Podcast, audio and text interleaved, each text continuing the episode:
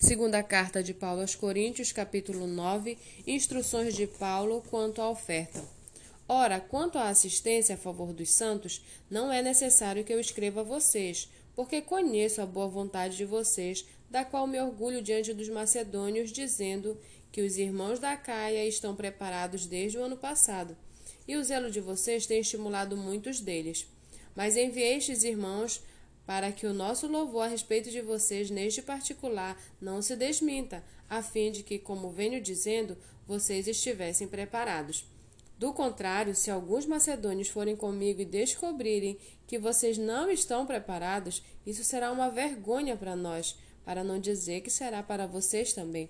Por toda essa confiança que tivemos em vocês, portanto, julguei necessário recomendar aos irmãos que me precedessem na visita a vocês e preparassem de antemão a oferta que vocês prometeram para que esteja pronta como expressão da generosidade e não da avareza. E isto afirmo: aquele que semeia pouco também colherá pouco, e o que semeia com fartura também colherá com fartura. Cada um contribua segundo tiver proposto no coração, não com tristeza ou por necessidade, porque Deus ama quem dá com alegria.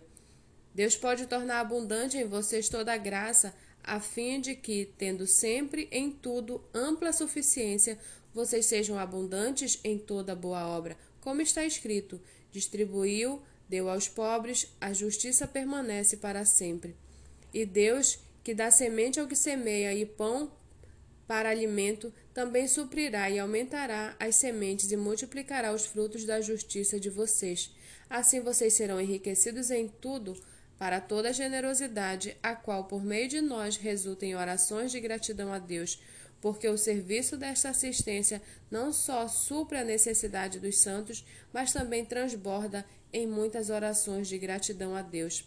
Na prova deste serviço, eles glorificam a Deus pela obediência da confissão que vocês fazem do Evangelho de Cristo e pela generosidade com que vocês contribuem para eles e para todos, enquanto eles oram por vocês com grande afeto por causa da extraordinária graça de Deus que foi dada a vocês.